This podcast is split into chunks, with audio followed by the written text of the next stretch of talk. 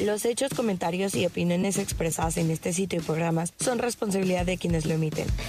Y no reflejan en ninguna circunstancia el punto de vista de la Universidad Panamericana, de sus autoridades y o representantes legales. Bienvenidos a Entre Líneas con Abraham Martínez y Diego Minacata. Síganos todos los jueves por Apple y Google Podcast. Hola, ¿qué tal? Muy buenas tardes, bienvenidos a Entre Líneas. Hoy estamos transmitiendo en vivo desde Ciudad UP, aquí en Bosque Real, en la Ciudad de México. Estamos Diego Minacata y yo muy contentos de que por fin se nos hizo grabar o transmitir desde acá.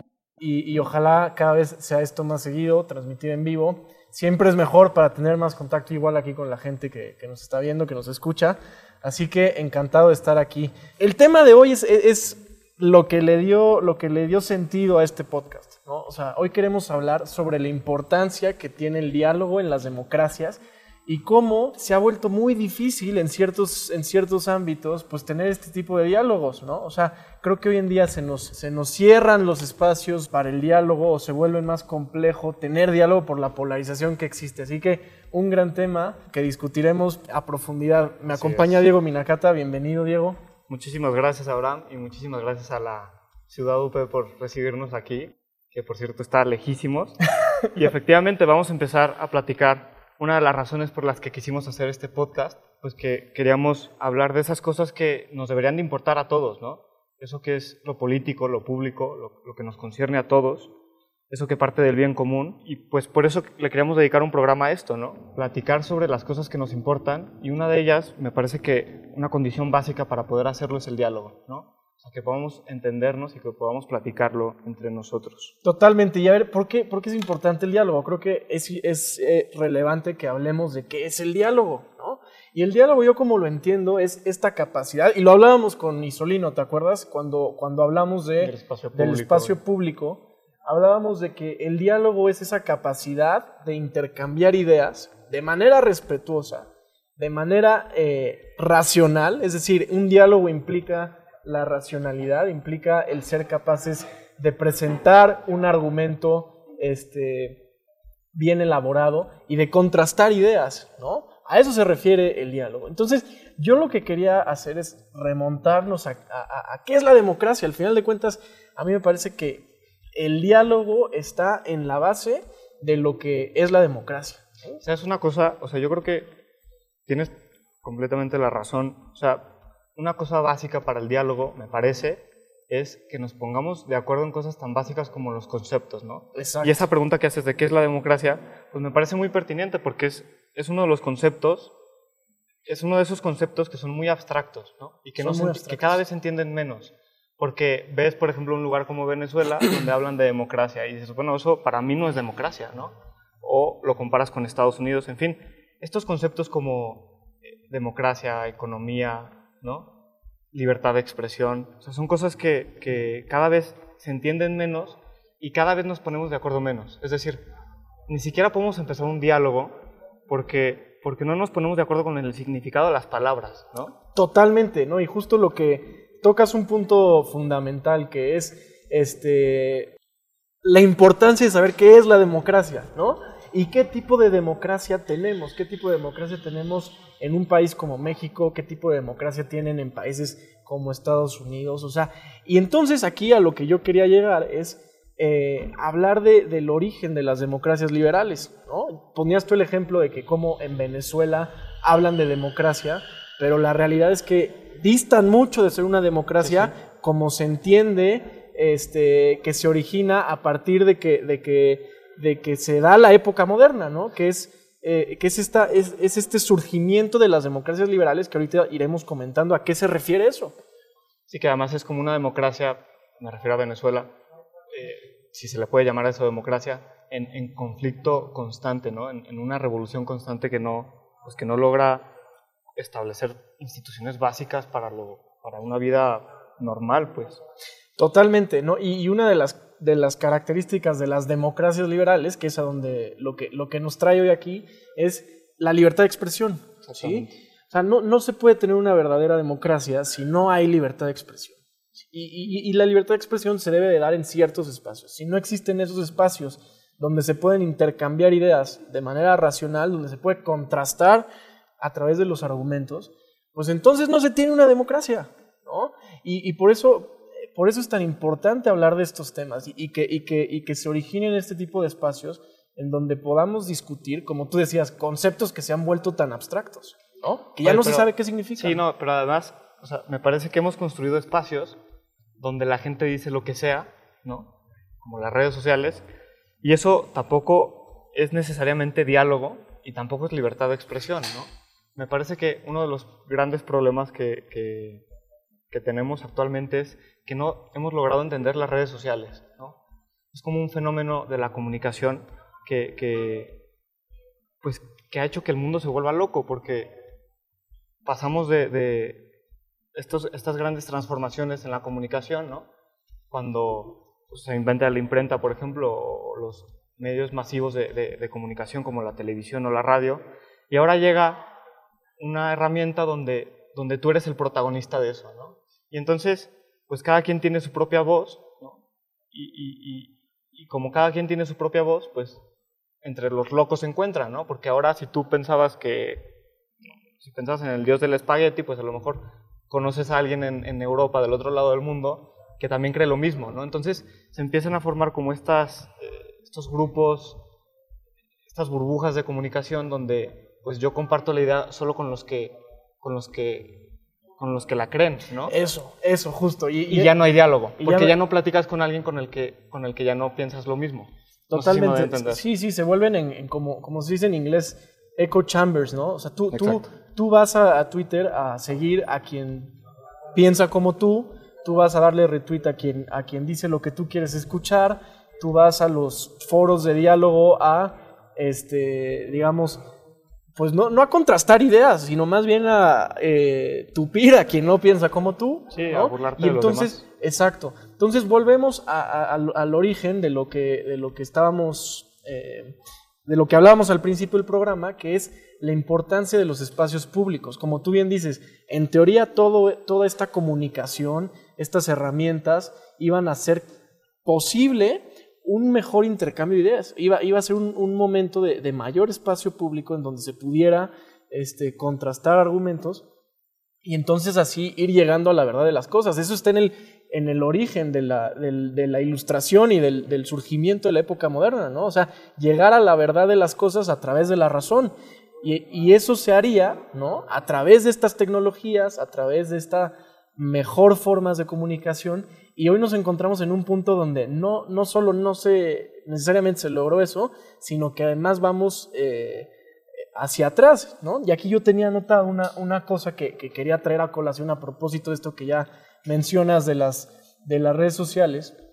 No sé si habrán escuchado todo esto que está pasando con Facebook, que eh, una, una, de las eh, trabajadoras principales de Facebook ha decidido salir a la luz y decir, a ver, lo que está haciendo Facebook en, en, muchos sentidos es antiético y, no es moral. Porque en teoría Facebook era ese punto de encuentro. ¿no? ahora que se cayó Facebook, como que se puso de moda esa discusión, ¿no? exacto. O sea, cómo, cómo, cómo, estas redes sociales, estas plataformas han logrado construir. Eh, o sea, son empresas, son monopolios tan grandes que quieren suplir al Estado, ¿no? Y quieren tomar el papel del Estado. Entonces ellos, por ejemplo, deciden qué se puede publicar o qué no. Y ellos tienen control absoluto de todo lo que sucede en, su plataforma. La otra vez me, acordaba de un amigo que decía, es que lo que subes a Facebook ya no, ya no es tuyo, ya no te pertenece. Y eso es mentira, claro que es tuyo, porque, pues porque tú lo subiste y, por ejemplo, no sé, si subes algo íntimo, pues tienes todo el derecho de bajarlo y tienes todo el derecho de que se borre eso de ahí, ¿no? Totalmente, no, pero y, más aún el, el, gran, la gran pregunta que ahorita está surgiendo, esta trabajadora fue al Congreso de Estados Unidos, está teniendo esta serie de, de reuniones con, con, congresistas de allá para plantearles, oigan, esto se está saliendo de control, ¿sí? Y, y la problemática es la siguiente. Ella lo que dice es, el algoritmo de Facebook favorece la polarización, ¿sí? Favorece la polarización porque, por ejemplo, Toma el ejemplo de las elecciones de Estados Unidos. Cuando, cuando tú ibas a, cuando alguien publicaba algo a favor de Trump, pues en los comentarios, ¿no? Se iban peleando, lo que ya decíamos, no es que intercambiaban ideas, se iban peleando. Y entonces el algoritmo favorecía aquellos comentarios que iban a traer más respuestas, ¿no? ¿Y qué hace eso? Pues lo que hace es le da más tráfico a Facebook y eso genera toda una serie de ganancias. Justo, a ver, todo el mundo sabe que Twitter y, y Facebook no son mundos reales, pero, pero la polarización que hacen en la sociedad Es real. es real. Es real. Es real. El resentimiento que va generando en la sociedad es real. Tú luego lo ves, no sé, pienso en, en ahora la consulta esta de, de Andrés Manuel, o- en fin, o sea, todas estas expresiones democráticas, las elecciones y eso, son un muy buen momento en el que nos damos cuenta que la sociedad tampoco está tan dividida, nada más no piensa como yo y ya, ¿no? Exacto. Pero si vemos Twitter, si vemos las otras, yo, yo, yo solo tengo Twitter, pero pues es, es una lucha constante entre todo, ¿no? Porque es muy sencillo, o sea, en la medida en la que exageramos el argumento del otro, entonces lo puedo atacar mejor y más fácil, ¿no?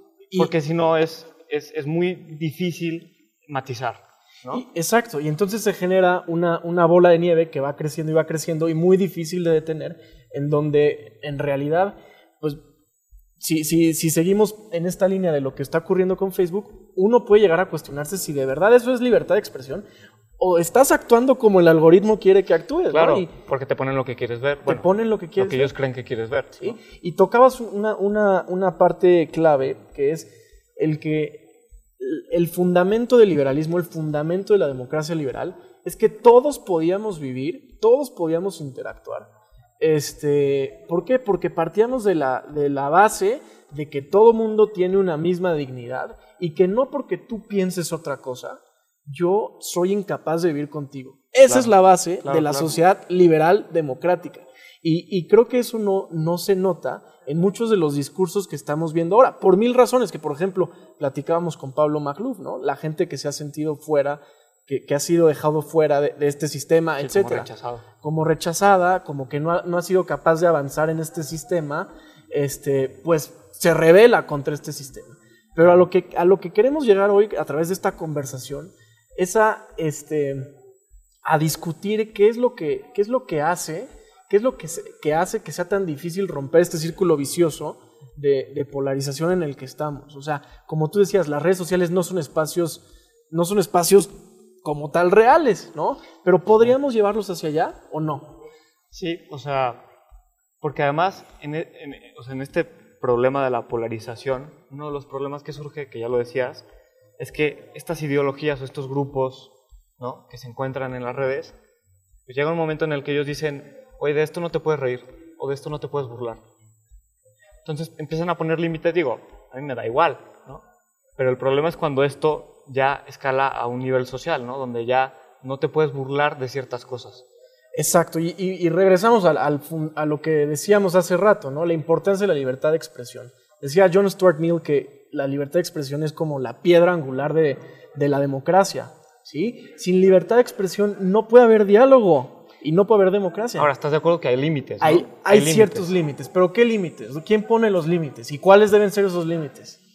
Pues mira, me parece que un límite muy obvio es el tema de la violencia, ¿no? O sea, en el momento en el que incitas a la violencia, creo que la otra vez compartían una noticia de un rapero francés negro que, incitaba a matar niños blancos, una cosa así, la verdad es que ya no me acuerdo, pero o sea, en el momento en el que tu mensaje incita a la violencia, creo que ahí el Estado es cuando tiene la obligación de pararte, pero eso es porque, porque en el fondo el Estado protege, ¿no? nos asegura Claro. nuestra, nuestra, lo, lo más básico, nuestro derecho más básico, fundamental, que es la vida, ¿no?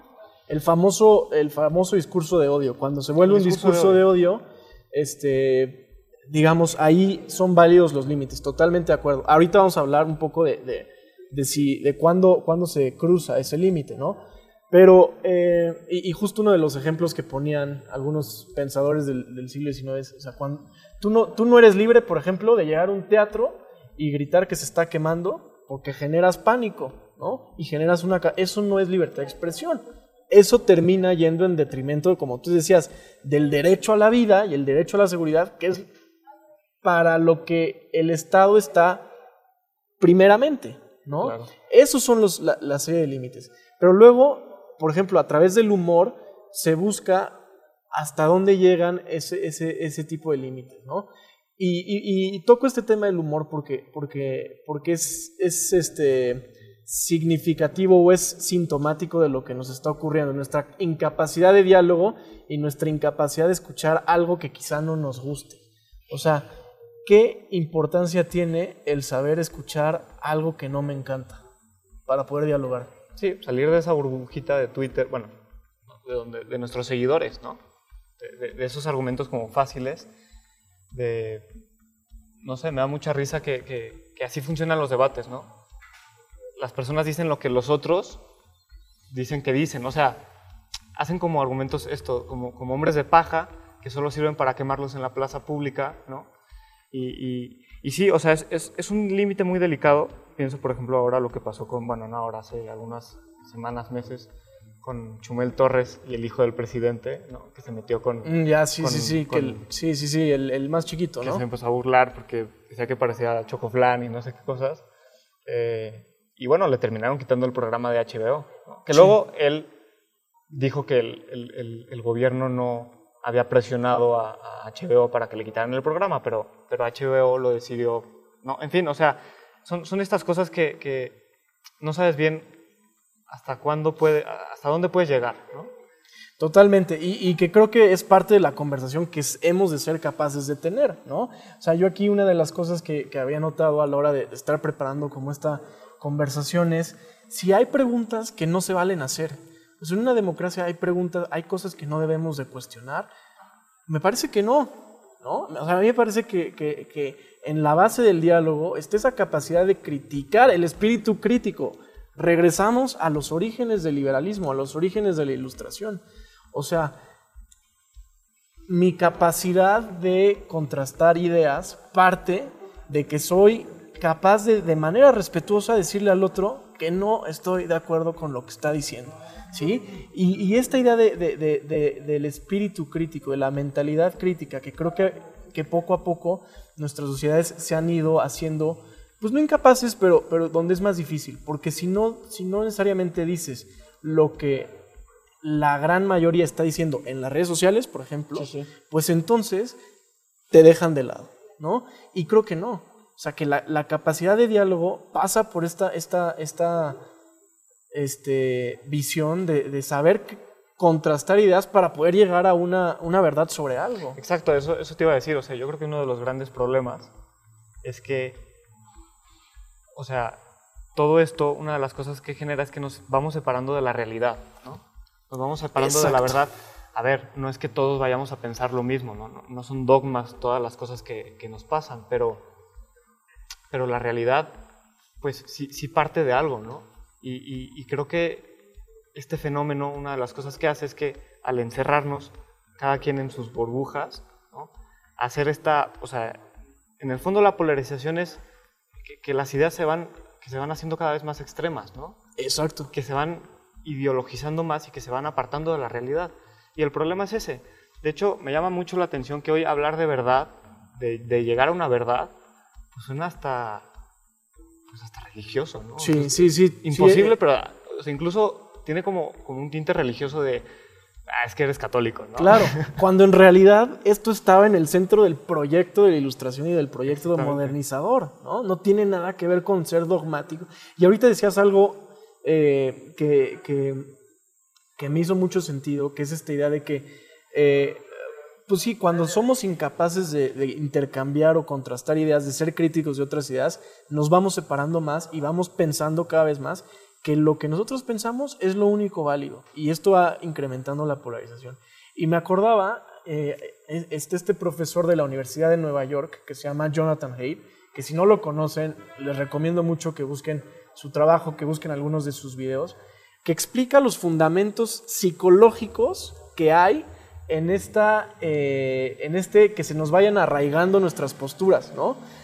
Estamos hechos, de, o sea, no sé, cerebralmente, para irnos convenciendo de, De lo que pensamos. de lo que Sí, pensamos. sí, sí. Y eso se va re- reforzando eh, cuando, cuando existe este, este pensamiento de grupo. Sí, ese es el problema de las burbujas. Que Ese es el problema Quieres de las seguir a gente que piensa como tú para pensar que, que la gente o que la realidad es lo que tú piensas, ¿no?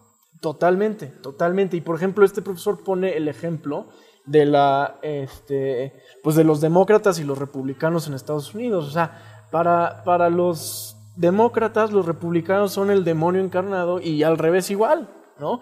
Y ento- ¿Por qué? Porque uno se va haciendo su identidad se va arraigando a través de, del grupo en donde, se encuentra. Y esto lo vemos no nada más en cuestiones políticas.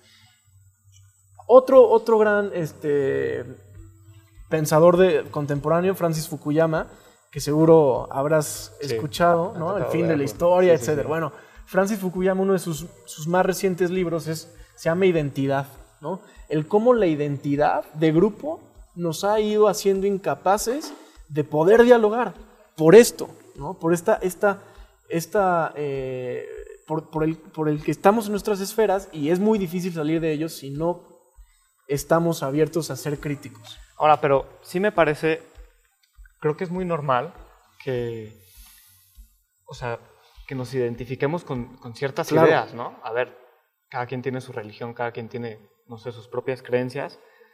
El problema me parece que es justo eso que decías, que, que, que cancelamos al otro, ¿no?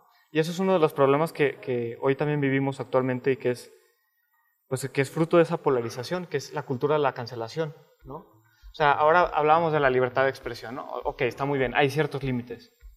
Pero ¿quién pone esos límites?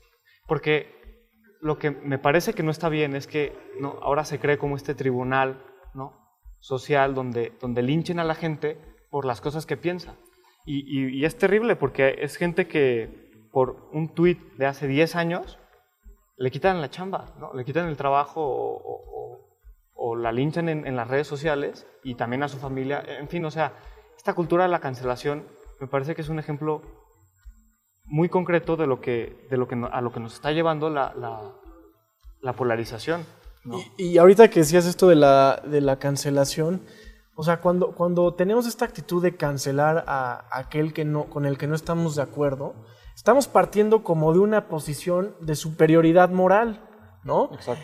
En donde pareciera que quien cancela nunca se equivoca. Sí, yo soy mejor ¿Sí? que tú. Y- yo yo eh, tengo más dignidad que tú. Y yo nunca me he equivocado, exacto, y yo, yo estoy con, con la visión de cómo deben de ser las cosas y por eso cancelo. Y creo que eso no es así, ¿no? Nuevamente, tenemos que partir de, de una, de una actitud de, de- de- como los clásicos partían de, de una actitud de, de moderación. Aristóteles sabía de lo limitado que es la naturaleza humana, ¿no? Y sabía de lo importante que, que- que había en el diálogo, en el intercambio de ideas para poder llegar a comprender mejor la realidad de algo.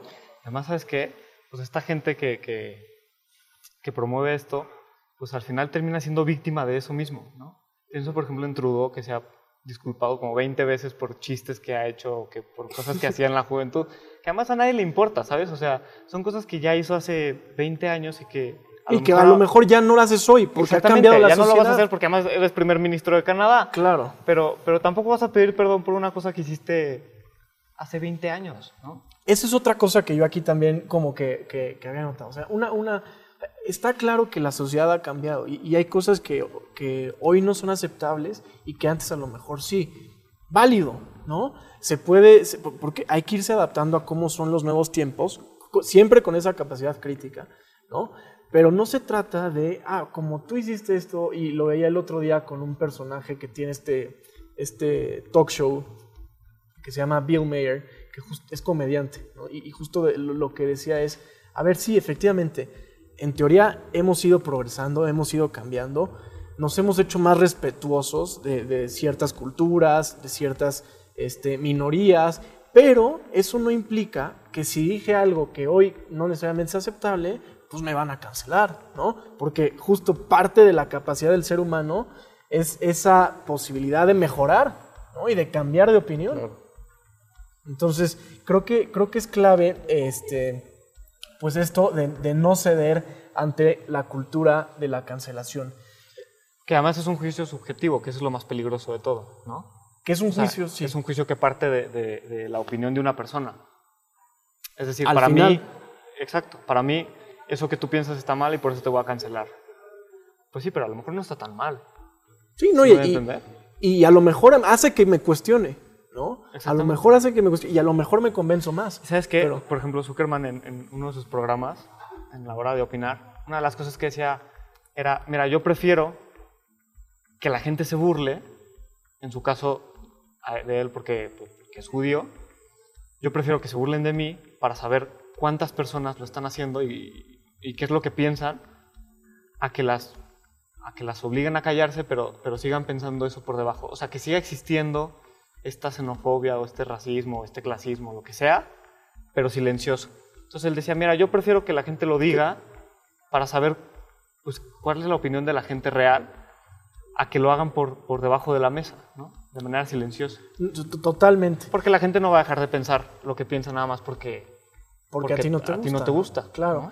Y un poco para ir cerrando ya este, este, este programa, eh, lo, que, lo que a mí me gustaría comentar y que, que me gustaría plantearle a quienes nos escuchan, pues es esta importancia de cómo eh, la moderación es una actitud propia de alguien que es demócrata, ¿sí?